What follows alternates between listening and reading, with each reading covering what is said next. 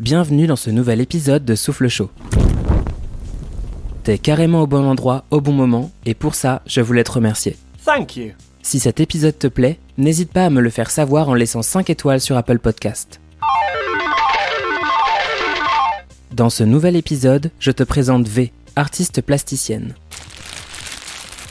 Si nous avons deux points communs majeurs, à savoir la première lettre de notre prénom et une passion sans limite pour les chats, c'est pour l'originalité de sa démarche que j'ai souhaité la rencontrer. talented, brilliant, incredible, amazing, show stopping, spectacular, never the same, totally unique, completely not ever been done before, unafraid to reference or not reference, put it in a blender, shit on it, vomit on it, eat it, give birth to it.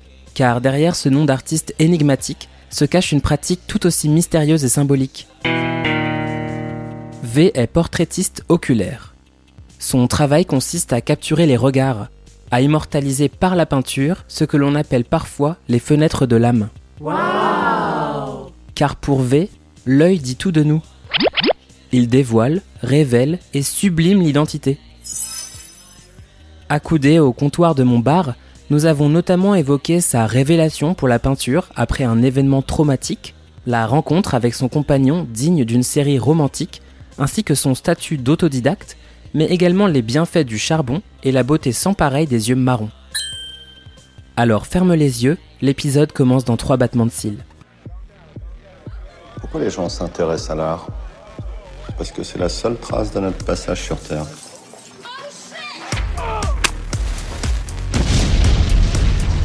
C'est beau mon chouchou. Bonjour V, Bonjour, tu vas bien? Ça va et toi? Très bien, très bien. T'es dans quel état d'esprit pour cette interview? Je suis bien, euh, je suis décontractée, bien installée, tout va bien. J'aimerais qu'on commence par quelque chose d'assez simple pour entrer tout de suite dans le vif du sujet. Euh, tu te définis comme étant portraitiste oculaire. Et du coup, j'aimerais bien savoir un peu à quoi ça correspond. Qu'est-ce qu'on trouve un peu derrière cette appellation et quelle est un peu ta définition de, de ce terme? Bah, moi, donc je prends en photo euh, les yeux des gens, je capture les regards en fait, et euh, à partir de cette photo, je vais venir faire un portrait réaliste, donc sur des formats ronds exclusivement. Et donc je me suis dit bon comment je pourrais appeler ça euh, parce que portrait d'œil, euh, enfin voilà c'était un peu moche.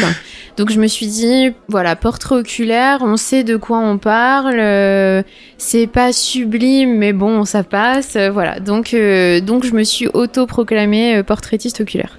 C'est bien, c'est original et le nom, en tout cas, on le retient assez facilement. Il paraît que tu dessines des yeux depuis l'âge de 6 ans. Ouais c'est vrai. C'est assez fou. Est-ce que tu pourrais me dire un peu, un peu ce qui t'a toujours plu attiré dans, dans, dans ce motif et euh, pourquoi est-ce qu'il te suit finalement depuis l'enfance? Donc il y a une petite anecdote que j'ai, euh, c'est que quand j'étais petite, euh, on me disait que j'avais euh, piqué les yeux de ma grand-mère, que j'avais vraiment les mêmes et que je les avais piqués et donc je- ça m'a, enfin je me suis dit c'est bizarre, euh, c'est bizarre ce truc, euh, qu'est-ce qu'ils disent? Et donc euh, je pense que ça a dû me perturber et donc après ça, les yeux m'ont poursuivi en fait.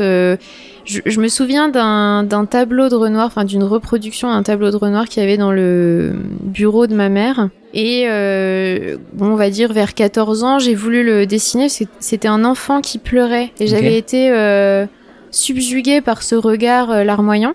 Et donc j'ai voulu le, faire, euh, enfin le dessiner au crayon, non pas, euh, enfin voilà, hein, je, je savais pas encore maîtriser la peinture quand même. J'ai voulu le refaire à l'identique. pas comme aujourd'hui, voilà. Et donc je m'y suis reprise à plusieurs fois pour essayer de faire quelque chose de, de beau. euh. Et puis euh, en triant les affaires dans, dans la chambre, de- dans ma chambre chez mes parents, j'ai vu que j'avais exactement dessiné la le même, mais à 6 ans. Parce Oh, que wow. j'avais daté euh, avec les tampons, tu sais, les Trop tampons, euh, oui. voilà. À l'école. Et donc, euh, et donc j'avais daté de 98, donc euh, j'avais 6 ans. Et après, euh, bah, sur tous les cours, toutes les feuilles de cours que j'ai trouvées au collège, il y avait des yeux. J'avais un blog qui s'appelait Œil de pluie. Trop chou, il y avait quoi sur ce blog? C'était un Skyblog? Mais, ouais, c'était un Skyblog. La génération Skyblog. Oui, oui, c'était un Skyblog. Mais il est toujours euh, là parce Oh. que j'arrive pas du tout à le, à le supprimer. Ça, donc, c'est l'angoisse euh, parce que du coup, t'as plus les mots de passe de l'époque et du coup, tu ne peux Exactement. plus t'en séparer. Et j'ai même plus la- l'adresse mail initiale. Enfin, j'ai rien. Il y, Donc, avait, il y euh, avait quoi sur ce, sur ce blog du coup? Et bah, du coup, tu pourrais y aller. tu pourras voir. Est-ce que c'est gênant ou pas, tu vois, avec du recul? Non, pff, en fait, c'est un peu pathos, comme dirait mon, mon compagnon, mais c'est. euh, alors, il y a beaucoup de photos de, de mes yeux euh, maquillés avec des, des fausses larmes, tu vois, et, euh, et des poèmes que j'écrivais comme ça. C'est vrai parce qu'on a tous, on a tous un peu une passade euh, poète euh, maudit à un moment donné dans notre vie. euh, ouais. Ben voilà, donc moi c'était au collège, cette, cette, euh, cette passe. Et donc euh, voilà, donc je m'appelais œil de pluie, et d'ailleurs il y a des gens au lycée, ils m'appelaient œil de pluie, je me suis dit mais c'est complètement bizarre, mais bon. Euh, donc voilà, et ça m'a poursuivi, donc au lycée je, je dessinais les yeux de mes, de mes camarades de classe en Trop fait. bien. Et encore une anecdote, il y a une, une fille que je connaissais, donc une amie à moi, euh, au lycée. Donc j'avais fait, euh, j'avais dessiné ses yeux parce qu'elle avait les yeux verrons. Enfin, elle a Oh, toujours wow. d'ailleurs. Donc elle avait un œil vert et un œil marron. Et euh, on s'est perdu de vue puisqu'elle avait, bon voilà, supprimé son compte Facebook. Mm. donc voilà. Et sur Instagram, sur mon ancien compte, j'avais posté le premier œil que j'ai fait donc en 2013, qui était donc mon œil, mais pas pas du tout aussi réaliste que, que ceux d'aujourd'hui, mais un petit peu réaliste, on va dire. Les débuts Et, de ce que tu fais aujourd'hui. donc, euh, Exactement, donc sur format rond, euh, voilà. Et en fait, elle m'a reconnue grâce à ça. Elle a commenté, elle m'a dit euh, mais c'est magnifique, c'est c'est Victoria. Et je lui dis c'est MS. Elle me dit oui et tout. Et donc donc voilà, on s'est retrouvés grâce à mon œil. Et ça l'avait pas du tout étonné en fait que je fasse ça aujourd'hui, puisque finalement j'étais exactement dans la même démarche. Bah, euh, c'est moche de dire ça, mais c'était il y a 10 ans. Donc voilà, j'étais dans la même démarche il y a 10 ans. Trop cool. J'ai toujours fait ça en fait. Et euh, ouais, voilà, en vie. fait, je, je, je suis née pour faire ça. Enfin, c'est marrant que tu dises ça parce que c'est un peu avec du recul, puisque finalement, à l'époque, d'après ce que j'ai compris, euh, alors les gens comprenaient que t'aimais bien les yeux, parce qu'on s'était dit, ok, Mhm. ça, t'aimes bien les yeux, mais comme t'étais bonne élève, on s'était dit, elle aime bien les yeux, elle est bonne élève, elle finira ophtalmo. Exactement. Alors ça, c'était plutôt au collège, mais effectivement, ouais, euh, on, on attendait de moi que je sois ophtalmo, parce que euh, en fait, j'ai été déclarée surdouée enfant. Et mes parents euh, se sont dit bon bah il faut qu'elle fasse médecin, enfin co- comme euh, tous les parents un Ouais. peu euh, voilà euh, scientifiques et tout, alors que moi mais alors pas du tout. En fait euh, les chiffres et moi c'est j'ai horreur de ça quoi en fait. Euh, dès qu'il faut mesurer c'est la catastrophe. Euh, D'ailleurs je on me demande souvent si je fais des grilles, tu sais des Pour les euh, proportions, voilà pour les alors là jamais. Hmm. Et ça n'arrivera jamais, je, je peux pas. En fait, dès qu'il y a euh, une règle, ça me stresse. Donc moi, en filière scientifique, bon, euh, voilà, J'ai testé et j'ai pas approuvé. J'imagine, mais j'aurais pas approuvé non plus. Donc j'ai fait littéraire art plastique, voilà. Et donc à ce moment-là, bah, je leur ai dit bon, écoutez, je suis désolée de vous dire, mais médecine, tout ça, c'est voilà. Hein, et ça faisait déjà plusieurs années que je voulais être styliste parce que je me suis dit styliste, c'est un métier quand même qui est encadré dans une Mhm. entreprise. Donc euh, donc voilà, donc je leur ai proposé ça. Bon, c'est pas super bien passé, mais c'est passé quand même. Et du coup, euh, t'as poursuivi dans cette, euh, dans cette direction du stylisme. Ouais, exact. Ça t'a mené où? Alors, euh, bah, ça m'a mené euh, quand même loin, on va dire, parce que donc j'ai commencé. Enfin, je voulais absolument toucher la haute couture. Donc, je suis venue à Paris à 18 ans et je donc j'ai fait six mois d'école de mode euh, parce que donc j'ai eu un stage en haute couture euh, au milieu de l'année et je me suis dit je peux pas, euh, je peux pas refuser, c'est impossible. Donc t'as saisi Euh, l'opportunité qui s'était présentée finalement et tu t'es dit, c'est Exactement. faut que j'y aille quoi. Exactement. Bah j'ai bon après j'ai cherché cherché cherché. On se doute hein, parce que quand on part d'une page blanche, il faut toujours se, se battre pour avoir quelque chose. Mais donc euh, j'ai eu mon premier stage euh, donc en haute couture donc ça devait être en 2012 donc chez Alexandre Vautier. Et c'était une petite maison et, du coup j'ai pu toucher à tout en fait. Euh, j'ai tout vu de, de la phase créative euh, jusque jusque à choisir la tenue sur le mannequin à mettre les accessoires euh, enfin voilà donc j'ai Donc assez complet adoré. quand même pour, Ouais, tout à pour fait. un premier stage, euh, Ah ouais, cool ouais. quoi. Ah vraiment, j'ai adoré. Je me suis super bien entendue avec tout le monde. euh, et donc, cette première expérience, euh, disons, m'a tellement apporté qu'après, je me suis dit, mais l'école à côté, c'est un peu fade. Oui, oui, la théorie c'est bien, mais la pratique c'est quand même mieux. bah voilà, et, et donc euh, après ça, euh, je me suis, j'ai arrêté l'école, donc je me suis lancée en freelance. Donc j'ai créé euh, mon auto-entreprise, euh, bah, du coup l'année suivante. euh, En- entreprise de de, de- donc styliste graphiste. Et donc je suis allée euh, bah, d'abord dans une première maison et puis après il y a eu de bouche à oreille, et donc j'ai euh, travaillé comme ça pendant, on va dire, 4 ans. Et ça te plaisait ce que tu faisais? Ouais, ouais, ça me plaisait. En fait, euh, les clients avaient confiance en moi, enfin j'avais l'impression, j'espère en fait.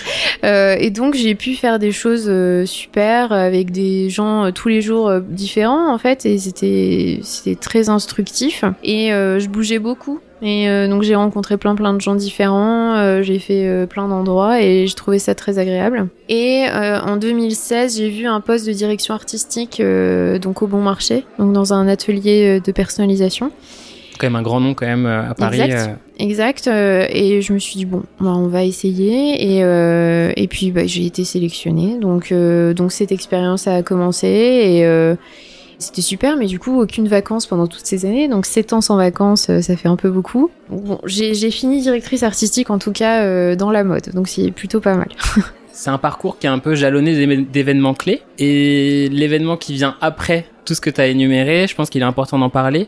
Si tu veux en parler d'ailleurs, parce que c'est un oui, peu personnel. Mais oui, euh, en fait, euh, on peut appeler ça un choc. C'est-à-dire qu'il y a eu un événement clé qui a fait que tu t'es posé beaucoup de questions sur ton avenir professionnel, sur ta carrière, sur la façon dont tu voulais la gérer. Ouais. Donc à 25 ans, j'ai fait un burn-out. Donc euh, en fait, je suis tombée dans un mutisme total. Euh, donc je, ne, je ne parlais plus, je ne mangeais plus et je ne marchais plus. Enfin, je ne sortais plus de chez moi.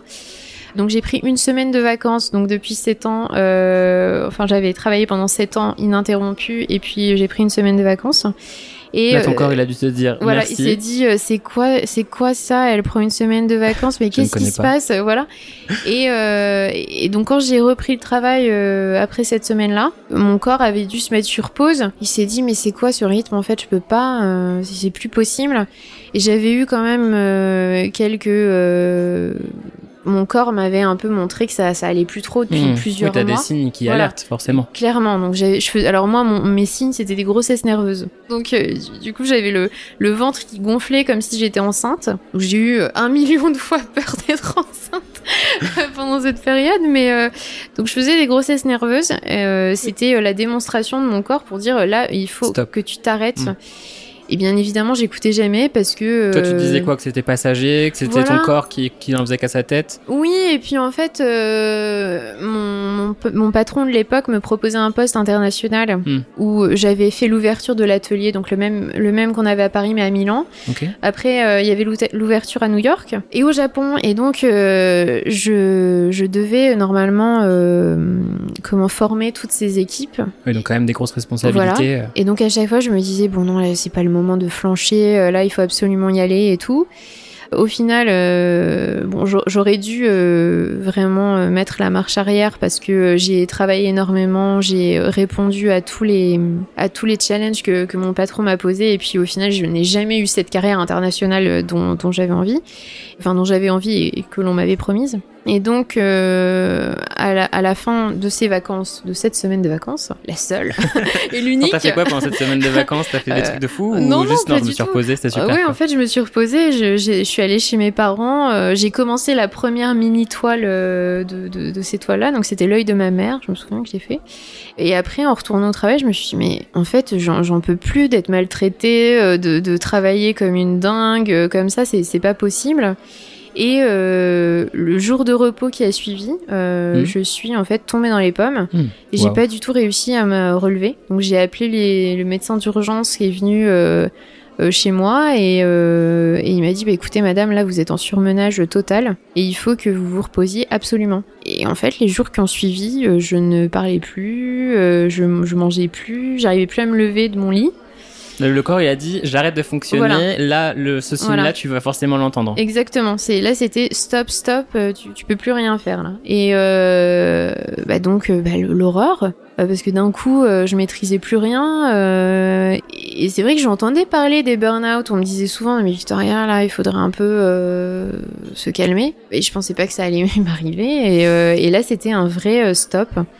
Et la seule chose qui m'a permis de tenir en fait et de, de remonter la pente, ça a été vraiment la peinture. Donc à ce moment-là, tu as commencé vraiment à mettre la main sur, sur un peu ce qui va être l'avenir, Tout à fait. c'est-à-dire cette pratique de la peinture. Ouais, en fait, j'ai terminé la petite toile euh, que j'avais commencé pendant la semaine de vacances. Et puis après, j'en ai fait deux, trois, quatre. Euh, j'ai créé un Instagram euh, au bout de. Alors, euh, bon, j'ai terminé cette première toile au bout d'un mois. hein. J'ai mis un mois euh, avant de, de remarcher, euh, de, de parler, euh, etc. Et après, j'ai mis vraiment un an à me remettre de, de cette phase de ce burn-out. Donc, j'ai j'étais- j'ai eu des examens médicaux dans tous les sens. euh, la thyroïde, c'était une catastrophe. euh, Enfin, voilà. Et donc, euh, j'ai vraiment réussi à m'en sortir grâce à la peinture. Donc Euh, ça, ça a été même thérapeutique finalement de, de pratiquer la peinture? Tout à fait. En fait, ça a été euh, complètement thérapeutique. Donc, ma, ma volonté euh, à ce moment-là, c'était juste de me remémorer les bons moments. Oui, d'oublier finalement toute cette né- négativité professionnelle et de se replonger Exact. dans d'autres souvenirs peut-être plus heureux. Tout à fait. Et donc, j'ai euh, j'ai voulu, enfin, j'ai repensé à tous des bons moments que j'avais vécus. Et j'ai contacté toutes ces personnes, donc via Facebook. Merci Facebook, franchement. Parce que j'ai pu, euh, voilà, retrouver des professeurs que j'avais eu euh, bah, au lycée en option art euh, ou, euh, ou en mana. Finalement, les seules euh, études que j'ai pu faire. Et ces personnes-là ont répondu tous présents. Et donc, ils m'ont envoyé leurs photos. Donc tu, leur as, tu les as contactés, tu leur as dit quoi? Bah, je leur ai dit Bonjour, bonjour. en fait, je j'ai un projet depuis longtemps et c'est effectivement j'avais depuis longtemps ce projet en tête de peindre les yeux des, des gens qui m'avaient euh, bah, touché ou apporté en fait quelque chose d'une manière ou d'une autre. un peu pour les remercier. Enfin, c'est double Ouais. sens finalement. C'est pour toi te rappeler un peu tout ça et puis peut-être leur. euh, Leur dire merci Mm. parce que surtout les professeurs. euh, euh, je pense que voilà, ils aident énormément de. bah, alors, il y, en, il y en a qui sont pas bien du tout, mais je veux dire, il y en a qui aident énormément de, de personnes. Puis finalement, ils ont jamais de retour, Mm. jamais.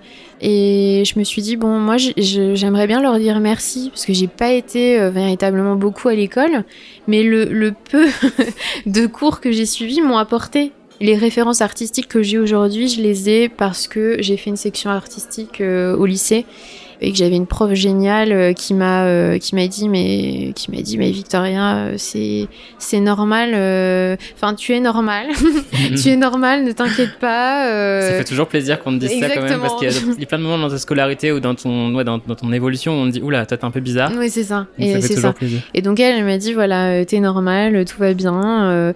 et j'avais envie de lui dire bah merci de m'avoir dit que j'étais normale à ce moment-là. Donc euh, donc voilà, donc j'ai contacté toutes ces personnes qui ont toutes répondu présentes et ça m'a permis de bah, bah, euh, m'expérimenter tout simplement, donc de, faire une première toile, puis 10, puis 20, puis 30, puis euh, voilà, aujourd'hui euh, 180. voilà. Une belle collection euh, Dieu. finalement. Exact, exact. Donc, euh, enfin, 180 que je, que je n'ai pas ici, heureusement, hein, que, que j'ai vendu quand même pas mal. Euh, mais, euh, mais voilà, donc, euh, donc j'ai remercié toutes ces personnes pour tout ce qu'ils m'avaient apporté et c'était ma façon de dire merci et de, de me faire du bien. Et puis en créant l'Instagram, je me suis dit bah en fait les gens aiment ce que je ce que je fais. Et puisque j'avais pas du tout de regard sur l'extérieur parce que je bougeais pas de chez moi en fait hein, à cette période euh, parce que ben, euh, je faisais des malaises partout où j'allais. Donc j'avais besoin euh, de d'un- d'un- d'une fenêtre sur- l'extérieur et c'était Instagram à ce moment-là. Donc ça, ça a été ce moment un peu de réappropriation de ton corps et de Exact. réappropriation aussi de ta carrière, de savoir un peu ce que tu allais faire, de questionnement. bien sûr. À quel moment tu t'es dit, bah, finalement, est-ce que je serais pas artiste? Je me suis dit ça, euh, on va dire pendant la première, enfin à la fin de l'année euh, après le burn-out en fait. Donc j'avais fait, je sais pas, euh, j'avais pas arrêté de peindre en fait. Hein. Là à ce moment-là, je peignais euh, 10, euh, 10 heures par jour. Et je me suis dit, bah en fait, c'est ça que je veux faire. Mm. J'ai plus envie de, enfin la mode, tout ça, j'ai plus envie. Enfin, je, je, veux bien garder un pied dedans, mais j'ai plus envie de, de, travailler dans la mode. J'ai envie de, de peindre des yeux, j'ai envie de toucher de la matière, j'ai envie de rencontrer des gens, j'ai envie d'avoir quelque chose de, de, de simple en fait et de plus vrai. Parce que c'est vrai que la mode, ça reste quand même superficiel. Et là, euh, bah, je ferai des vraies rencontres. Euh, bah, D'ailleurs, tu vois, on se rend compte grâce à ça. Et puis toutes les personnes que j'ai rencontrées, euh, voilà, ça fait environ trois ans que je peins. Euh, ça fait deux ans que j'en vis. Et depuis, euh, depuis que j'ai commencé, bah, je rencontre des gens incroyables. Euh, Là, récemment, par exemple, j'ai une cliente qui m'a dit, bah écoutez, j'ai... Parce que je collais dans la rue, oui, c'est vrai que j'ai pas dit. Je, je collais des, des stickers de mes yeux dans la rue Ok. pendant mon arrêt maladie parce que comme j'avais euh, je pouvais pas vraiment euh, bah, aller dans une galerie, je pouvais rien faire de spécial. Donc, euh, je me suis dit, bah tiens, je vais coller à côté du Sacré-Cœur, et puis après, euh, je vais coller à côté de la Tour Eiffel. Donc tu les avais transformés en sticker. exact. Donc, et je les du ai coup, tu vagabondais dans la rue, hop, tu colles à, tout, Voilà. à partout. euh. Exactement, je faisais ça. Et donc cette dame a, a vu ce que je collais dans la rue et elle m'a dit, elle m'a dit, écoutez, je veux une toile de, de, de- enfin, je veux une toile de chacun de mes enfants. Euh, ça fait un an et demi que je mets de côté pour me l'offrir. Et là, je me suis dit, purée, mais c'est sublime, quoi. Enfin, c'est juste sublime de que Ouais, quelqu'un te dise, est euh, dingue, quoi. bah voilà, que quelqu'un te dise, bah en fait, ça fait un an et demi que je mets de côté pour euh, m'offrir vos œuvres sans vous demander un prix, Hmm. parce que je, je respecte énormément ce que vous faites. Et là, tu dis, alors là, ça y est, là, là, là, on est dans le dans le vrai jeu. Là, on est on est dans quelque chose. Ouais, et peut-être tu commences aussi à apercevoir le fait que tu peux peut-être aussi en vivre et que Exact. tu peux transformer ta passion en, en ta profession. Oui, oui, bien sûr, euh, bien sûr. Et, et c'est vrai que en rencontrant mon compagnon aussi, donc c'est-à-dire il y a deux ans, grâce à Instagram, encore une fois. hein, et bah parce dis que- donc les réseaux sociaux. Mais oui, euh, Heureusement qu'ils sont là. mais oui, heureusement qu'ils sont Comme là. on aurait fait en 1900, bah on se serait envoyé, Bah ouais, des lettres, ça. ça aurait été Des galère. lettres, ça aurait été moins bien. Puis je sais pas si en 1900 euh, j'aurais collé des yeux dans la rue. Ça aurait été prise pour une sorcière. voilà, c'est sûr. C'est sûr, hein, des yeux dans la rue en 1900, là, euh, c'est bon, hein, j'étais euh, sur le bûcher. hein. je pense Toi, avoir. tu disais que tu avais rencontré ton compagnon sur Instagram, je t'ai Oui. coupé, je suis Non, désolé. non, non, non, pas de souci. Euh, oui, euh, je l'ai rencontré sur Instagram. En fait, euh, il avait vu donc mes yeux dans la rue, lui aussi. Et lui, son personnage, en fait, a les yeux vides. Parce qu'il est artiste aussi. Oui, il est artiste aussi, et donc lui, il collait aussi dans la rue. Donc c'est Souilleur. Et euh, son personnage, euh, donc Soussou, a les yeux vides. C'est dingue, parce que du coup, très, enfin, pas complémentaire, mais Si, si, en si. termes de symboles et d'images, oui, quand même. euh, Ouais, ouais, on est vraiment complémentaires. Et, euh, et donc, euh, il m'a proposé une collaboration. Je précise qu'il n'y avait aucune photo de moi sur mon Instagram à ce moment-là. Et donc, c'était vraiment juste pour collaborer avec l'artiste. Finalement, la collaboration a, a Voilà. duré. euh, C'est ça, en fait, j'étais j'étais chez mes parents à ce moment-là, donc à Nancy, euh, donc je, on pouvait pas se, se voir euh, immédiatement. Donc on a commencé à découvrir d'abord notre voix, euh, donc sur WhatsApp, euh, et euh, c'était super mignon, quoi, en fait. hein. c'est un roman des temps modernes, grâce aux réseaux sociaux. C'est fou. Là, c'est presque une série Netflix. hein. Ah oui, oui, je sais, je sais. et, et voilà, et puis quand on, quand on s'est rencontrés en vrai, bah, en fait, on était déjà un peu amoureux, Mhm. et, et puis voilà. Et puis donc, ça fait deux ans que, que ça dure et que la collaboration artistique dure. Waouh. trop bien, trop beau. Alors, comme tu le sais, on est dans mon bar. Oui. Du coup, j'ai des petites questions euh, comme ça, un peu à l'impromptu. Je voulais savoir, de manière générale, est-ce que t'aimes tester des choses Alors en fait, ça dépend. ça dépend. euh, Ça prépare la suite, donc oui, c'est ça, bien. sûr. Ça dépend pourquoi. C'est-à-dire Est-ce que t'aimes les fois- surprises? Est-ce que, Ah oui, est-ce j'aime- que le changement te fait peur? Non, le changement me fait pas peur, mais après je- j'ai j'ai, euh, mon côté un peu, euh, comme je disais, artiste dans sa tour d'ivoire. C'est-à-dire que je reste quand même pas mal reclus euh, chez moi, Euh, donc j'ai un côté où euh, j'ai des habitudes, euh, voilà. Puis d'un autre côté, non, c'est vrai que le changement, euh, bah, c'est chouette le changement quand même. Parce que du coup, euh, j'ai deux boissons à te proposer. oui. Deux choses assez spéciales et je suis pas certain que ce soit très bon, mais on est là aussi pour découvrir des choses.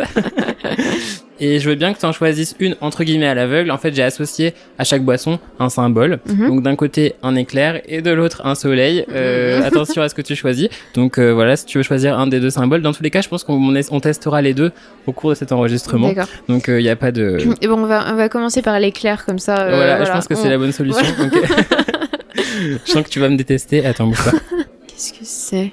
Energy drink. Ah, c'est du Red Bull. Red Bull, prune cannelle. Et tu penses que ça va être très mauvais? Non, en fait, tu penses que je vais être complètement excitée après pendant le. c'est ça. Donc, ça, c'est euh, l'éclair. Parce que l'éclair, l'énergie, tu vois. Oui, bien sûr. Bien sûr. Donc là, tu es en train de te demander, oula, le soleil, qu'est-ce que ça va être? J'en ai pas beaucoup parce que, oula, la couleur est très sympa. Bah, le soleil, c'est la chaleur. Je sais pas si t'aperçois la couleur, mais euh, Si, si. euh, je pense qu'on n'est pas beau. sur quelque chose de très très naturel. Oh non, là, là c'est sûr qu'on est, euh, qu'on n'est pas dans la nature, mais bon. Donc la couleur est violet. Ouais, Violet. c'est euh, violet. Mais c'est assez joli. ouf, alors l'odeur est assez sympa aussi. C'est du chewing-gum en liquide. c'est ça. Bon bah, Bon, bah, à la, à la tienne. tienne, ah, bon, on peut. Hop. Bah, écoute, c'est pas si Bah, mauvais. ça va, ça va. Je m'attendais à pire, tu Ouais, vois. voilà. Je trouve qu'on sent pas trop Le ni côté, la prune euh, ni la canne. non, c'est un peu. euh, Donc ça va très Non, bien. mais c'est plutôt pas mal. Bah merci. merci pour cet éclair de génie. Je je on goûtera la deuxième boisson tout à l'heure, euh, je te laisse un peu tranquille.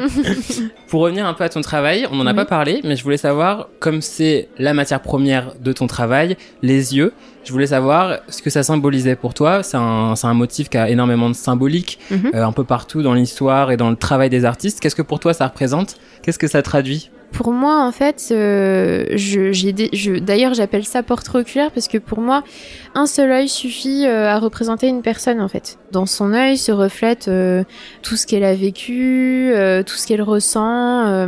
et d'ailleurs, par, par exemple, la première galerie dans laquelle j'ai exposé, il m'avait, il m'avait dit, tu devrais faire des portraits entiers réalistes. Ouais. Et je leur ai dit que ça ne m'intéressait pas parce que pour moi, un seul œil représente la personne. Et d'ailleurs, toutes les personnes qui commandent une toile me disent mais c'est dingue comme on reconnaît, euh, comme on me reconnaît si c'est pour eux ou euh, comme on reconnaît la personne. Et, et parallèlement à ça, je me suis intéressée à l'iridologie. Tu peux expliquer Donc, ce que euh, c'est? Bien sûr. En fait, c'est la, c'est la science antique de, de l'œil. C'est-à-dire qu'en Égypte antique, euh, c'était, euh, bah, c'était comme ça qu'on voyait, euh, si les gens allaient bien ou, ou pas. Donc presque une médecine basée sur euh, Exact, la lecture de- des yeux. Quoi. Ouais, c'est ça. Alors ça, c'est dans les années 80. Euh, Il y a euh, une cartographie en fait qui a, qui a été euh, faite de l'iris. Donc c'est Bourdiol qui l'a fait, qui, qui a fait plusieurs expériences sur sur des, des patients et qui a déterminé une cartographie de l'œil. Donc c'est un peu comme la réflexologie pour les pieds. C'est c'est que chaque partie de l'œil représente une partie du corps. T'as donc la pupille Mhm. au centre. Autour, on a toujours un peu une espèce de rosace. Donc la rosace, c'est tout le système digestif. любовь. Et après, tout autour, chaque strie représente euh, quelque chose. Donc euh, le cœur, euh, enfin voilà, les poumons, etc., etc. Et donc il y a tous les organes vitaux en fait dans, l'œil. Donc au début, j'y croyais pas trop, évidemment, hein, comme tout le monde, je suis toujours sceptique. Et donc je suis allée voir une naturopathe. Ce sont les seuls aujourd'hui, de donc c'est de la médecine douce, hein, qui utilisent encore cette technique. Donc j'y suis allée. Je n'ai rien dit de ce que j'avais pu vivre, des problèmes de santé que j'ai pu avoir, rien du tout. Et elle m'a tout sorti en regardant mes yeux. Donc euh, bah, j'étais convaincue du coup. et donc je me suis dit mais c'est incroyable. Et Oui, un euh, peu comme elle aurait, entre guillemets, pu lire la ligne de ta main ou Exact. ce genre de choses. euh, voilà. Sauf que c'est, bah, enfin voilà, tout ce qu'elle a dit, c'est avéré de juste. Donc je me suis dit c'est incroyable et ça m'a encore plus fascinée. Parce que déjà j'étais, ça j'ai dû le faire au moment de mon burn-out où j'étais déjà fascinée par les yeux puisque je, je- je commençais déjà la peinture et quand, quand elle m'a sorti tout ça, je me suis dit mais c'est fou ce truc. Mais donc euh, donc ça veut dire que mon travail a encore plus d'impact que ce que je croyais puisqu'effectivement euh, quand on prend l'œil de quelqu'un en photo à un instant T on a euh, toute la cartographie de, son corps, est-ce qu'il va bien, euh, est-ce que émotionnellement euh, il est stable, est-ce que tout ça. Donc voilà, les yeux pour moi ça représente tout le parcours de la personne et d'ailleurs là en ce moment je suis en train de travailler sur un projet qui est en fait qui, sont des installations oculaires sur des parcours de vie.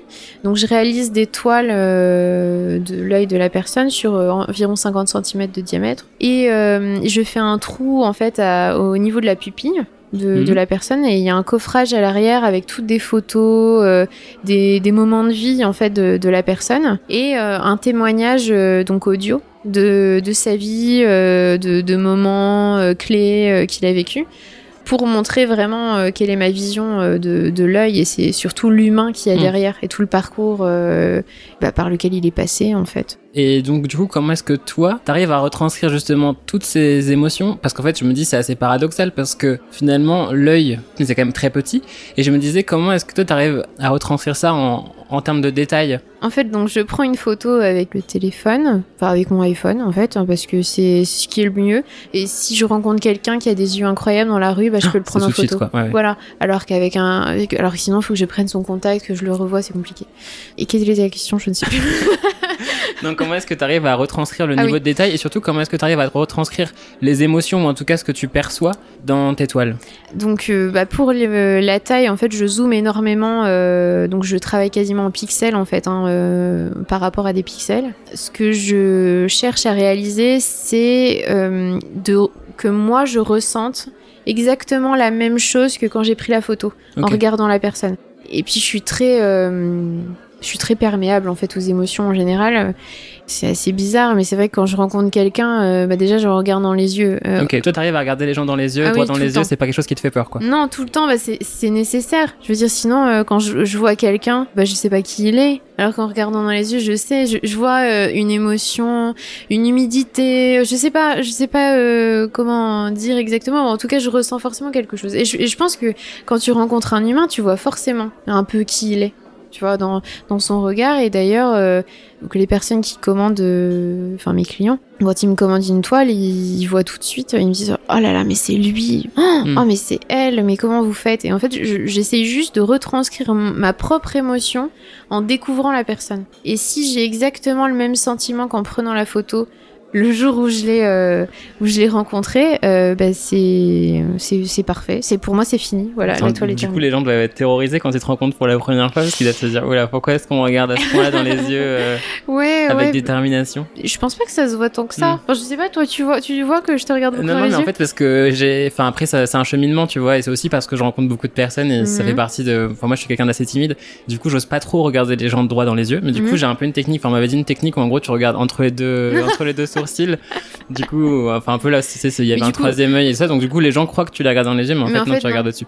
Mais euh, oui, du coup, je, je, sais qu'il y a plein de gens aussi, si tu les regardes droit dans les yeux, qui vont détourner le regard parce que ça leur fait un peu peur. Bon, maintenant, j'essaie de manager ça parce que Ouais. je sais que c'est important et que ça prouve aussi de l'intérêt et que ça renforce le dialogue quand tu regardes les gens dans les yeux. Mhm. Mais c'est vrai qu'il y a des gens qui aiment pas trop ça. C'est un peu intrusif finalement parce que, vrai. comme tu disais tout à l'heure, Et pourquoi ça l'est? Parce que tu disais tout à l'heure que dans le- c'est vrai que dans le regard on peut déjouer plein de choses, c'est-à-dire si t'as peur, si t'es, enfin t'es content, pas content, euh, tu sais, bon, il y a pas mal ce truc là où en gros, euh, enfin le corps réagit pas mal et je sais que par exemple si tu mens ou si tu, ou si t'es très content Mhm. ou ce genre de choses, par exemple la pupille va va va, va s'écarter, Ouais, ce genre de choses. Ouais, ouais. Euh, donc je pense qu'on peut ressentir pas mal de choses à travers le regard. Donc c'est vrai que surtout toi, vu que tu es un peu euh, entre guillemets euh, experte euh, je suis en regard, voyante. En Non, fait, mais- je suis voyante. magicienne. Non, mais comme tu comment dire, t'es habitué à avoir des regards, donc peut-être que tu peux déceler via les expressions. Donc je me dis peut-être les gens ils vont être, euh, ils veulent cacher leurs émotions. Ouais, mais juste ça, euh, enfin moi la première, hein. Euh, moi la première, euh, je cache mes émotions. Je, veux- dire, euh, quand on, on rencontre quelqu'un, on montre pas forcément. Enfin, là, on est dans une volonté de, de, dire euh, les choses, de, de raconter. euh, Enfin voilà. Mais sinon, quand je rencontre quelqu'un, je, suis pas du tout comme ça. Je suis très euh, très fermée, mais les yeux trahissent. En fait, hein, les yeux trahissent toujours. euh, donc, euh, bah, je, je trouve ça merveilleux. En fait, que qu'on puisse pas maîtriser ça. Et du coup, si on joue au poker avec toi, est-ce que tu peux euh, deviner qui ment et qui ne ment pas? Peut-être. En fait, je, je suis pas très joueuse. Euh, J'ai un peu du mal avec les jeux. Mais du coup, euh, peut-être. Je, je sais pas si je verrai qui ment ou qui ne ment pas. Je sais pas, faudrait essayer. Je voulais poursuivre avec le fait que finalement, tu es ce qu'on pourrait appeler une autodidacte, c'est-à-dire Mhm. que tu n'as pas eu de formation académique purement artistique, comme tu aurais pu euh, l'avoir. T'es Ouais. passé par une mana euh, quand même, mais oui. mais euh, mais bon, t'aurais pu poursuivre dans cette voie et finalement ça n'a pas été le cas. Donc c'est ce que t'as fait un peu naturellement, instinctivement, spontanément. Est-ce que tu penses que c'est ce qui a fait finalement ta force et euh, la personne que tu es aujourd'hui, le fait de d'avoir découvert un peu tout par toi-même et de pas avoir répondu finalement à une sorte de cadre dans lequel t'aurais pu être enfermé? Bah alors c'est sûr que j'ai pas du tout la même euh, façon de voir les choses que, que d'autres personnes que j'ai rencontrées qui, qui ont fait euh, leur cursus, euh, je dirais, classique, entre guillemets. J'ai pas du tout la même vision parce que effectivement tout ce que j'ai pu avoir, on va dire, dans, dans ma carrière professionnelle, je, ne l'ai eu que, que grâce à moi-même et à mes recherches et, et à un travail, on va dire, énorme, encore beau- beaucoup plus que, que la normale. J'ai une vision euh, complètement différente. Après, euh, évidemment que c'est une force. Euh, Il vaut mieux le voir comme ça, disons, parce que euh, j'ai rencontré plusieurs autodidactes qui sont très, euh, enfin, qui sont toujours en moins. Euh, Ils sont toujours moins bien que, que d'autres personnes. en termes de légitimité, de crédibilité. euh. Alors moi aussi, je dois avoir un, des, des trucs un peu comme ça parce que si euh, je travaille, euh, enfin, quand je travaille dans la mode, si je travaille dix fois plus que les autres, il y a certainement un peu de ça, hein, on, on se doute. Mais c'est vrai que mon parcours, j'en fais une force parce que je me dis aujourd'hui, euh, j'ai 27 ans, il y a, bah, pour la plupart des étudiants, ils viennent tout juste de sortir en fait de, de l'école, et moi, en fait, j'ai déjà presque 10 ans d'expérience euh, professionnelle, alors. Évidemment, euh, la vie a été euh, différente. Ça n'a pas été un, long fleuve tranquille, hein, loin de là. hein, même si, euh, euh, voilà, euh, j'ai été directrice artistique, mais bon, je veux dire, tout ce qui a été avant, ça a été, pff, oh là là, ça a été, Beaucoup de voilà, galères. beaucoup, beaucoup de galères, beaucoup de moments merveilleux. Attention, voilà, enfin, j'ai travaillé sur des grands défilés et tout, c'était merveilleux. Je suis heureuse d'avoir vécu ça. Je pense d'ailleurs au, au défilé Chanel. Avec les décors incroyables, j'ai pu, j'ai pu être dans le décor, Euh, donc euh, c'était quand même merveilleux. Donc euh, j'ai eu des moments incroyables, mais j'ai aussi eu des moments l'horreur, enfin vraiment la, catastrophe, le désarroi ultime. Voilà. Et donc tout ça fait que toutes ces montagnes russes, en fait, bah, créent une certaine force, évidemment. Après, il y a quelque chose qui est assez marrant, c'est que tout, mais alors là, vraiment toutes les personnes qui me rencontrent et qui ont déjà vu mon travail me disent euh, sans exception, vous avez fait les beaux-arts? Toutes. Toutes, toutes, toutes. Hein. Et donc à chaque fois, je Et tu sais bah pourquoi? Enfin, je veux dire, est-ce que parce qu'on trouve ça vraiment très qualitatif, parce qu'on se doute que t'as fait une formation artistique? Bah écoute, je sais pas parce que je pensais que c'était plutôt des gens qui n'y connaissaient rien qui me disaient ça parce que euh, enfin qui qui connaissaient rien à l'art en général ou qui étaient pas voilà particulièrement intéressés en fait. Et donc euh, par réflexe, c'est vrai que tu dis un artiste, il a fait les beaux-arts. Sauf que en fait non, il y a, des collectionneurs qui quand ils me rencontrent, ils me disent mais euh, t'as fait les beaux-arts parce que t'as une technique incroyable. Et, je dis bah en fait non. Et je, suis convaincue que c'est pas du tout en- forcément en faisant les beaux arts que t'acquiers une technique ou une force dans ce que tu fais. Il y a aussi beaucoup de gens quand ils voient mon travail et qui savent pas que c'est moi qui le fais, mais que je suis dans la surface. euh, ils pensent que je que je suis beaucoup plus vieille. Donc ils pensent que j'ai au moins 50 ans. euh. Pas physiquement, mais non non mais tu ils pensent que, la personne qui fait ces Ouais, tableaux-là, à 50 Ok. ans. Enfin, minimum. Quand j'ai fait mon premier salon, euh, donc c'était le salon de l'art abordable l'année dernière, Mhm. J'avais une amie, euh, une, une mannequin senior, euh, Agnès, qui est incroyable, qui était venue me voir et tout le monde pensait que c'était elle l'artiste. Parce qu'on m'a dit qu'il y a beaucoup de maturité dans ce que je fais.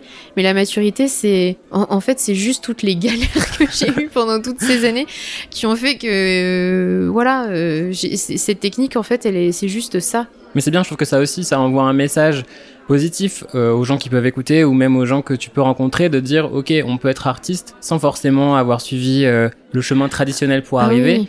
donc ça c'est super parce que ça veut dire en fait tout est possible. Et à tout moment de notre vie on peut aussi se réorienter. Ça c'est aussi important parce que j'ai rencontré des artistes qui n'étaient pas forcément prédestinés à l'être et qui ont un peu euh, repris un peu les rênes de leur vie pour être finalement ce qu'ils avaient envie de faire. Donc c'est bien ça envoie un message très positif de dire finalement euh, si on s'en donne les moyens euh, et qu'on découvre un peu le talent qu'on a en nous euh, tout est possible Bah oui, euh, et, et dans, dans l'art urbain, en fait, où, là où j'ai commencé finalement, puisque. Alors, euh, c'est vrai que l'art urbain, c'est très très large, hein, c'est très es un peu vaste. une vandale parce que du coup Exactement, tu je collais sur les murs. tu t'es déjà, fait- déjà prendre d'ailleurs? Non, jamais. On a même collé avec mon compagnon pour TF1 l'année dernière. Et euh, donc on a été filmé en faisant ça, on a eu euh, aucun problème. hein. Mais euh, donc voilà. Mais euh, oui, j'étais un peu une vandale. Donc je collais dans la rue et puis j'ai rencontré d'autres artistes urbains. Et en fait, dans les artistes urbains, tu te rends compte qu'il y a énormément de gens qui ont des parcours mais complètement différents. Il y en a, euh, ils sont comptables dans la vie et euh, enfin dans, la vie- dans leur vie professionnelle, leur vie de tous les jours. Et puis euh, ils vont coller le week-end ou, euh, ou le, le soir. C'est quand même super un peu marrant. une double vie euh, Exactement. de super-héros Euh, voilà. Après, t'en as euh, donc qui sortent d'écoles euh, donc d'art. Il y en a d'autres qui sortent d'écoles euh, créatives, donc c'est-à-dire euh, plutôt design. Euh, bah, mon, compagnon, par exemple, lui, il sort d'une école de design. Après, euh, il y en a d'autres qui euh, sont complètement autodidactes et vont toujours euh, dessiner. Bah, alors, moi, j'ai eu une mana quand même et j'ai fait un parcours. j'ai fait trois ans d'art plastique option lourde au lycée. Attention quand même. Mais je veux dire, il y en a qui sont qui n'ont pas du tout suivi de formation artistique. Voilà, c'est ça que je voulais dire. Et qui sont quand même artistes et font des choses incroyables. Donc, je crois que hum, l'art urbain, c'est une c'est une façon de montrer que l'art, c'est pas intellectuel en fait. C'est c'est vraiment émotionnel parce que euh, bah, tu peux en fait euh, sortir d'une très grande école d'art et puis en fait avoir été complètement formaté et ne pas pouvoir sortir ce que tu as au fond de toi parce qu'on t'a formaté avec une base je dis n'importe quoi, mais on- imaginons que cette année-là, c'était le dadaïsme qui était, euh, en- qui était euh, le thème de l'année. Bah, tu vas être euh, focus dada, tu vois, Mm. sur ton travail. Et c'est dommage parce qu'en fait, chacun est différent et chacun a quelque chose de de complètement différent à, à donner. Et ça, ça n'a rien à voir avec avec la formation. C'est c'est ce qui c'est ce qui sort de, de soi-même, quoi. En parlant de, de- du fait d'être autodidacte, si j'ai bien compris, ton papa aussi Ouais. est autodidacte et du coup, j'aurais bien aimé que tu m'en parles un petit peu et puis savoir aussi euh, quel a été son regard sur toi, ton parcours. Est-ce que ça l'a rassuré? Est-ce que toi, ça t'a rassuré de te dire, ok, bon bah finalement, si mon papa est autodidacte, c'est cool parce que il va approuver le fait que je le sois aussi.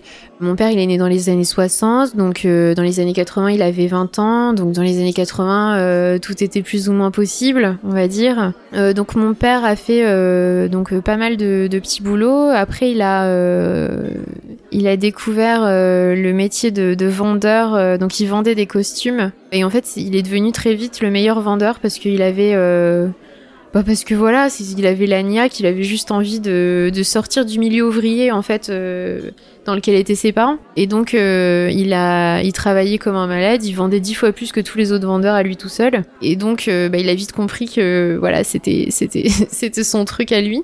Après il a été euh, représentant parce que ça c'est le métier absolu des années C'est 80. clair. Et après, il a été embauché dans une boîte, bah, celle dans laquelle il bosse encore. C'est une maison qui fabrique des selfs sur mesure pour des grands restaurants gastronomiques et des grands hôtels. Et donc lui, il est directeur commercial de, cette euh, société. Et aujourd'hui, il donne des cours euh, dans, dans, des écoles professionnelles pour, euh, pour apprendre le métier. Et je trouve ça incroyable. Enfin, je veux dire, lui, il a, il a tout fait tout seul. Et puis maintenant, il donne des cours, c'est quand même, quand même marrant. La, la roue tourne, quoi. C'est quand même très marrant. Donc, euh, bon, je suis assez admirative de, de son parcours, mais par contre, lui voulait euh, juste l'inverse pour, euh, pour moi. Et, euh, et pour mon frère aussi. Et, et en fait, euh, bon, euh, il s'est avéré que on est euh, tous les deux autodidactes, mon frère et moi.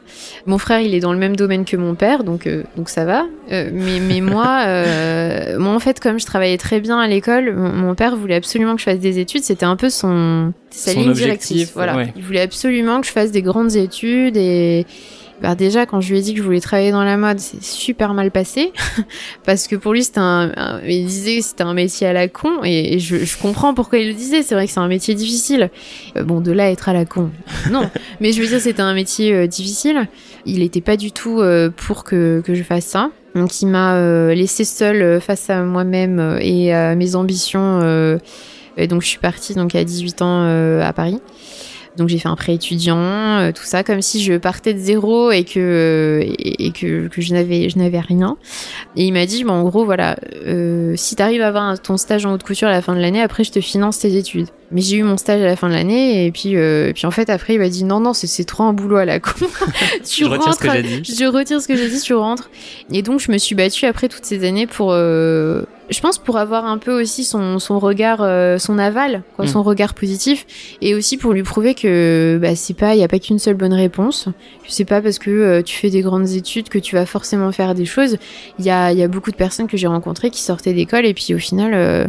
Bah, ça n'avait tellement rien à voir avec la vie professionnelle euh, la, réelle que du coup ils s'en sortaient pas du tout et euh, et je dirais que mon père est fier de moi depuis depuis en fait depuis que je peins parce que finalement euh, avant je pense qu'il se rendait pas vraiment compte de ce que je faisais bon il se disait voilà elle travaille au bon marché euh, voilà elle crée des trucs euh, voilà mais C'est peut-être un peu plus opaque et moins tangible, c'est-à-dire qu'il n'est pas ça. forcément un regard sur ce que tu faisais concrètement. Exactement. Alors que là, bah, je pars d'une toile vierge et j'en fais quelque chose. Et puis j'ai fait son œil pour lui montrer. Là, c'est bon, il a été convaincu. Voilà, c'est ça. Et j'ai fait l'œil de ma mère aussi. Et, euh, et c'est vrai que là, je vois bien que son, son regard, il a changé sur, euh, sur moi, sur ce que je fais. Il me soutient beaucoup. Mais c'est très récent, quoi. C'est finalement depuis, euh, de- depuis que j'ai commencé à peindre, depuis trois ans.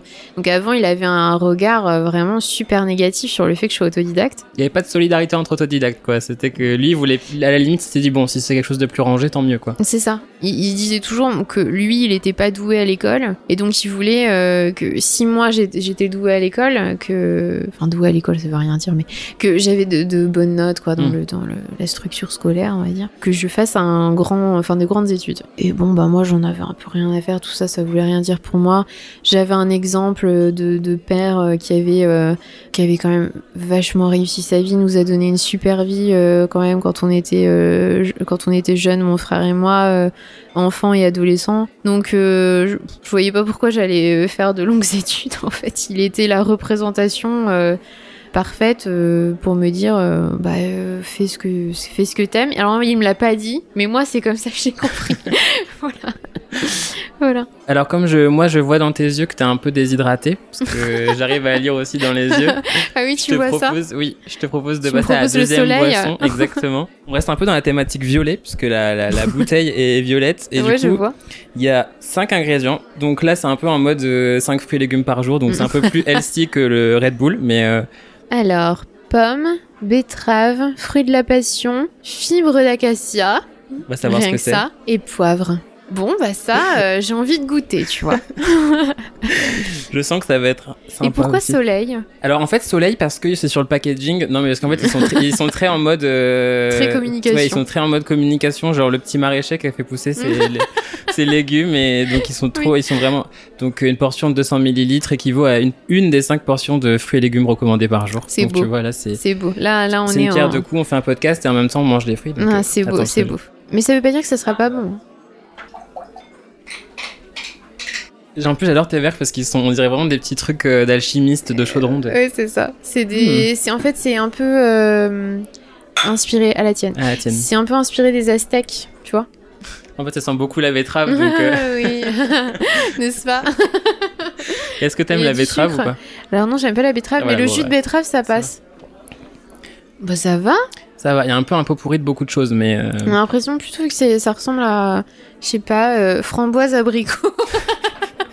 framboise abricot grenade, tu vois Oui, le truc. c'est assez acidulé à la fin. Par contre, le poivre, euh, des fois, tu vas dans le des poivre du croc. Il sent pas. ah oui. Souvent, des, tu vas, tu veux prendre un smoothie, t'as des trucs absurdes avec justement la fibre d'acacia, euh, des trucs un peu absurdes, du charbon, des trucs que personne ne veut, ne veut boire. Bon, par contre, le charbon, c'est très très bon pour la santé. Euh, C'est peut-être pour ça. mais- Petit conseil si vous avez besoin, le charbon. voilà, le charbon, charbon, je vous conseille. C'est, bon pourquoi Vas-y, tant qu'à faire. euh, Alors en fait, le, le charbon, ça nettoie euh, le corps. Donc moi, j'avais fait une cure de charbon. C'est pour ça que je, je dis ça. Je fais une cure de charbon. Donc tous les matins. alors par contre, je te dis pas, t'as, t'as la langue noire, t'as les, les dents noires, mais en fait, ça, par exemple, ça blanchit les dents et ça. euh, Ça draine Ça Non. nettoie. Voilà, ça nettoie le corps en fait. Détox. Voilà, c'est une vraie détox. Bon après, c'est pas super méga agréable d'avoir euh, une cuillère à soupe de, Mmh. de charbon avec de Ah, la l'eau. texture, ouais. Voilà. Ça crisse sous les dents, ça voilà. Ah. Mais c'est très bon pour la santé. Donc je conseille. Merci beaucoup. Là, on se croira un peu au téléachat, j'aime bien. ça, ouais. Euh, du coup, pour revenir à ton travail, j'ai encore quelques dernières questions. Je voulais savoir, c'est ce qui m'a frappé aussi beaucoup euh, dès le début, le fait que tu travailles sur des supports ronds, des toiles Oui. rondes, et je voulais savoir si ça avait une signification ou si ça s'était fait assez naturellement finalement. Alors, euh, ça a une signification, mais ça, aussi- ça s'est aussi fait naturellement. Quand j'étais euh, en art plastique, enfin en section art plastique, j'avais euh, appris euh, que la forme ronde, c'était la forme divine, que c'était euh, une forme parfaite. Et donc ça m'intriguait pas mal, d'autant plus que je suis pas très géométrie, euh, enfin j'ai un peu du mal avec les, les traits droits, tout ça, enfin dès que je découpe un truc c'est de travers, enfin bon c'est la cata. Donc euh, je préfère les courbes aux lignes, et donc, euh, bah, je trouvais que le, le format rond euh, était... euh, bah, déjà, on n'en voit pas beaucoup et que c'était euh, c'était beau, déjà, vierge. Et après, euh, l'œil au milieu, l'œil sur la toile, il y a plusieurs choses. Première chose, ce sont euh, les yeux miniatures. Alors, je sais pas si tu connais, c'est euh, à l'époque victorienne, donc sous la reine Victoria, on offrait à son amant ou sa maîtresse cachée un bijou avec son œil. Et comme ça, personne ne savait de qui il Hmm. s'agissait. Et comme c'était vraiment minuscule, bon, Et puis il n'y avait pas de preuve, quand on pouvait dire, Voilà. bon, tu te trompes. euh, il n'y avait pas de hmm. preuve. Et puis en même temps, l'autre sentait la présence euh, de son amant euh, sur lui. Euh, donc j'avais trouvé ça magnifique. J'ai découvert ça, je, je pense que j'étais au collège, donc je devais avoir euh, oui, 12 ans. J'ai trouvé ça incroyable. Et donc ça m'a beaucoup inspiré. Alors il n'y a pas du tout que des formats ronds. hein. Il y a des formats ovales, carrés, euh, triangles, tout ce que tu veux. Mais c'est vrai que les ronds, j'avais trouvé ça quand même plutôt euh, pas mal. Et une autre euh, signification, c'est que pour moi, ça ressemble un peu à un œil de bœuf. Donc j'ai l'impression que les yeux en fait sortent du mur et que et qu'on nous regarde à travers le mur. Alors euh, c'est ça peut faire peur, mais moi je trouve ça assez marrant en fait. Tu te sens Donc pas voilà. observé au quotidien. euh. Pas du tout. Alors euh, c'est c'est vrai que je pourrais. mais pas du tout. En fait, je trouve que bah, déjà tous ces yeux, je les connais, donc pour moi, ils sont plutôt bienveillants en fait. Oui, c'est pas des regards étrangers, des regards menaçants, c'est quand même des gens qui sont assez proches de toi. Tout à fait. Donc euh, c'est plutôt euh, agréable. Alors, je sais pas si tu peins beaucoup d'yeux d'animaux. J'ai dû en faire deux, mais, euh, mais je trouvais ça intéressant aussi. Mais bon, je te laisse poser ta question. Pardon. Parce que j'ai une question un peu absurde, mais en faisant mes recherches, je suis tombé un peu sur une info. Alors attention, parce que c'est une info capitale, un peu une information de la plus haute importance. Euh, Est-ce que tu savais que le plus gros œil du monde, dans le monde animal, euh, fait la taille d'une pastèque? Ah non? De quel pas tombé à animal côté. Et c'est euh, un calamar géant. Eh ben. Et du coup, je me demandais, non, mais euh, effectivement, si t'avais fait des, des yeux euh, d'animaux. Oui, oui, alors j'ai fait des yeux de chat. On se doute, hein, puisque... On n'a pas encore parlé, tiens, de Oui, déjà. alors j'ai donc j'ai quatre chats, quatre British euh, merveilleux qui viennent de la British Harmony euh, à Paris. Les plus beaux Euh, des chats. hein, les plus le beaux dire. des chats du monde. euh, effectivement, leur- leurs parents sont, enfin leurs géniteurs, sont, sont champions du monde de la race. Donc euh, pour le coup, Wow. ouais, ce sont vraiment de très beaux chats. Et donc j'ai peint bah, l'œil de Lola, qui est assise à côté de toi. Oui, très sage. Tout à l'heure, je voulais enregistrer les ronronnements, mais j'ai pas eu le temps. Mais très très sage. Et j'ai fait euh, l'œil de sa maman euh, pour euh, donc l'éleveuse de, mes chats, Catherine. Et après, bah, le, vétérinaire en fait de mes chats m'a commandé donc deux toiles, une de, son œil à lui et l'œil de sa fille. Et il m'a dit il faut absolument que, que, tu, fasses, des yeux d'animaux et que je les expose au cabinet. Donc, donc je, vais, je vais le faire bientôt. Voilà. Est-ce qu'il y a des différences entre les yeux de. Bah oui, forcément, il y a des différences, mais est-ce qu'il y a des grosses différences perceptibles entre les yeux humains dans ton travail et les yeux euh, animaux? Alors euh, en, oui, en fait, la, la pupille euh, n'est pas du tout de la même forme. Donc nous, la pupille est ronde. La pupille des chats, en fait, elle est, elle est un peu ovale à la base, et puis elle, euh, en fonction de, de la lumière, en fait, quand elle se rétracte, on dirait un peu une amande, Mm. comme ça, très très fine. Après, j'ai- pris en photo un œil de chèvre, parce que la, la mère de mon compagnon a des chèvres. Donc j'ai pris en photo euh, l'œil d'une chèvre, et donc eux, c'est un- une pupille, euh, on dirait un bâton au milieu de l'œil. En fait, on dirait que l'œil est rayé par un bâton. Donc voilà. Et après, euh, c'est pas, enfin, par exemple, les yeux des chats, c'est, on dirait un peu une boule de cristal. En Mm. fait, il y a des, des filaments comme ça. C'est très beau. Mais voilà, j'ai pas encore de, enfin, je saurais pas te dire vraiment encore les différences euh, entre chien, chat, etc. Je sais juste que les chats, il y a beaucoup de di- différences de couleurs, alors que les chiens, ça, ça reste quand même euh, marron et, euh, et bleu pour certains, enfin les huskies par exemple. Mm. Et, euh, et après aussi, on m'a dit les yeux de chevaux. Apparemment, il y a une race qui a les yeux bleus.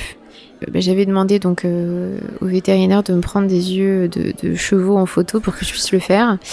Donc j'attends les photos. Et peut-être qu'un jour tu feras un œil de calamar géant. Et ben, euh, Qui qui, sait sait? Qui sait? Euh, Pourquoi pas? Je suis, je suis ouverte à toute proposition, même si pour l'instant je suis sur l'humain. Mais, mais voilà, pourquoi pas le calamar? Et tout à l'heure, on parlait du, du fait que tu travailles souvent donc chez toi, à ton Ouais. domicile, justement entouré de tes quatre chats. Tu me disais euh, finalement que t'aimais bien le fait que eux interviennent un peu dans ce processus de création, viennent te voir. euh, comment ça se passe? Oui, en Je trouve fait. ça super euh, parce que du coup, c'est le rêve de tout le monde de travailler avec des chats. Donc, euh, Euh, oui, bah, enfin, je pense. Bah, je pense que je suis quelqu'un de d'assez euh, anxieux et stressé en fait dans, dans la vie, même si ça se voit pas forcément. Et donc euh, eux, euh, bah eux, voilà, dès qu'ils se mettent à ronronner, euh, ou rien que de les voir dormir euh, comme ça toute la journée, euh, je trouve ça euh, vachement décontractant, quoi. qui n'a pas rêvé d'être un chat une fois dans sa vie Mais c'est ça, enfin je veux dire, eux, ils ont aucun problème, euh, ils se posent pas la question euh, est-ce que je vais avoir mes croquettes aujourd'hui? Non, ils auront forcément leurs croquettes, ils auront forcément leur ton, euh, parce que c'est des chats gâtés en plus, hein, on se doute. Eh ben oui. Donc voilà, ils, ils se posent aucune question et en fait cette insouciance que finalement j'ai jamais vraiment eu parce que voilà, moi je suis partie très tôt du du domicile familial euh, et donc euh, et donc j'ai pas vraiment eu cette insouciance et donc de les voir euh, eux comme ça ça me décontracte énormément. Donc la ronron thérapie euh, franchement euh, je conseille à tout le monde et c'est vrai que j'ai du mal à peindre dans un lieu où ils sont pas là. Et j'avais même prévu à un moment de, faire une exposition où je recréerais un peu l'ambiance de, chez moi. Et, je voulais qu'ils soient là, en fait, pour que les gens puissent venir euh, me rencontrer, discuter avec moi, mais avoir la vraie ambiance de, ma, maison, enfin ma maison atelier, puisque je peins chez moi, avec mes chats. La présence féline, c'est très agréable, je trouve. Pour moi, beaucoup plus qu'un chien. Un chat, euh, il va venir te faire des, des câlins euh, quand t'es en train de peindre. Parfois, ils sont marrants, ils montent sur les toiles. euh, Des fois, ils se couchent dessus. Et donc, j'envoie la photo au client. Je dis, ne vous inquiétez pas, votre toile est au chaud. Mais c'est vrai que c'est très marrant, c'est une ambiance particulière. J'ai une dernière question Oui. pour clore ce podcast. En fait, quand j'étais petit, j'avais ultra peur des yeux clairs. Je sais pas pourquoi, les yeux euh, très très clairs, tu sais, genre presque, enfin, le bleu, mais très Oui. très clair. Ouais, je Euh, vois. j'avais l'impression en fait que les gens pouvaient un peu lire dans les pensées et tout, ça me pétrifiait un peu. Donc à ce moment-là, j'étais content d'avoir les yeux foncés parce que du coup je me disais bon bah du coup j'ai pas un peu ce, ce truc un peu qui fait peur et tout. Puis en plus quand t'es petit, du coup t'es content parce que t'es t'es dans la norme et il y a, y a moins de yeux clairs, donc t'es là oui bon bah c'est bon on a un peu une team euh, en force quoi. Mhm. Sauf que euh, par la suite j'étais trop deg parce que euh, bah, en fait tout le monde disait bah les, les, les plus beaux yeux c'est les yeux clairs, tu vois un peu comme les tiens, genre les yeux verts, les yeux bleus, ceux comme ça c'est c'est les plus beaux quoi. Tu vois genre j'étais un peu triste. du coup je voulais qu'avec ton point de vue de, de spécialiste, tu rassures un peu toute la communauté des gens qui ont des yeux euh, marrons et noirs. Enfin, nous, nous, nous rassurer, nous dire qu'on n'a pas des yeux banals, parce que on nous répète ça tout au long de notre vie, parce que j'en ai un peu marre que les gens qui ont des yeux verts et des yeux bleus comme toi euh, se la pètent euh, tout le temps. En fait, je suis pas du tout euh, d'accord avec le fait que les yeux marrons euh, soient euh, des yeux pas du tout intéressants ou banals. Je sais pas qui est-ce qui a dit ça, c'est horrible. Déjà, il y a aucun œil que j'ai pu rencontrer, en tout cas, euh, et que j'ai pris en photo qui était banal. Toutes les personnes qui ont les yeux marrons, en fait, quand on, on les, on met leur œil à la lumière du jour, parce que je sais pas si t'es au courant, je, je vais t'expliquer. Alors en fait, le- un œil marron, finalement, c'est un œil bleu. Par exemple, tu vois, quand on est bébé, on Mm. a tous les yeux bleus. Vrai. Alors pourquoi? Parce qu'en Tiens, fait, c'est une bonne question. bah voilà pourquoi? On nous a l'impression que dans l'émission Fred et c'est ça. euh, c'est pas sorcier. c'est ça, c'est pas sorcier. Euh, toute notre enfance. Et donc, en fait, nous avons tous les yeux bleus à la base. Et donc, sur tes yeux, à toi, il y a un filtre qui les rend plus foncés. Mais par exemple, si on enlevait ce filtre, t'aurais les yeux bleus, co- comme moi. Tes yeux, toi, sont moins sensibles à la, à la lumière et au soleil que les miens. Par exemple, moi, c'est une catastrophe. ouais, je suis comme ça. Euh, tu vois, je- je- j'ai les yeux plissés à chaque fois qu'il y a, qu'il y a du soleil. C'est une catastrophe. Mais toi, tu as euh, donc euh, un filtre. Mais ce filtre n'est pas opaque, loin de là. Demande à quelqu'un, ou si tu veux, un autre jour, on, on prend euh, ton œil en photo à la lumière du jour, comme ça tu verras par toi-même. En fait, il y a beaucoup, beaucoup de lumière qui rentre en fait à l'intérieur de- des yeux marrons, et donc il y a euh, une infinie de nuances euh, orange, jaune, vert. euh, C'est magnifique. Et d'ailleurs, pour te dire, pour moi, les yeux les plus difficiles à peindre, ce sont les yeux marrons. Ah bon, ça va. Parce qu'en fait, euh, il y, a, il y a toujours des nuances de vert euh, vers euh, de vert vers l'orange en fait, du marron vert euh, vers l'orange. Parfois, il y a même un peu de bleu. Enfin, c'est vraiment incroyable. Et mon, mon compagnon, par exemple, lui, il a les yeux marrons comme ça de visu.